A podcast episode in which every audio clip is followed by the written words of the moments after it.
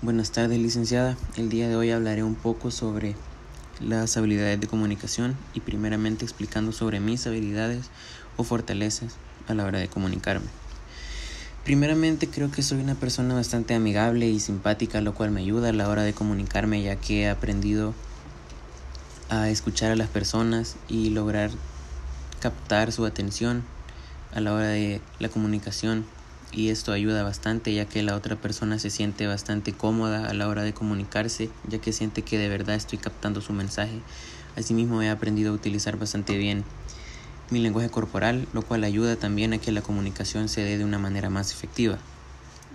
Y lo que pienso que debería reforzar creo que es ser más abierto con las personas que no conozco, ya que soy bastante abierto, pero con mis amigos o con personas que en realidad sí conozco pero soy más, más cerrado con personas que aún no conozco o con personas que estoy conociendo por primera vez. Entonces creería que sería una buena parte que debería de reforzar.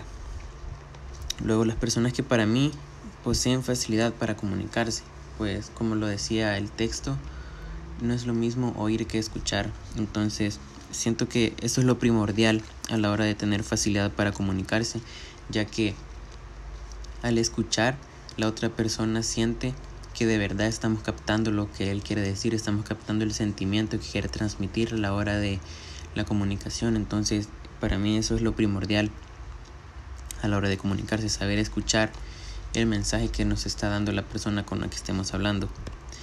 Y yo me considero que sí tengo facilidad para comunicarme, como lo decía anteriormente, ya que me considero bastante amigable.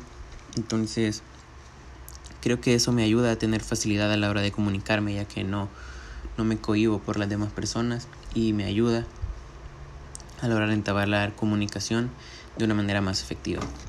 Eso sería todo y muchas gracias.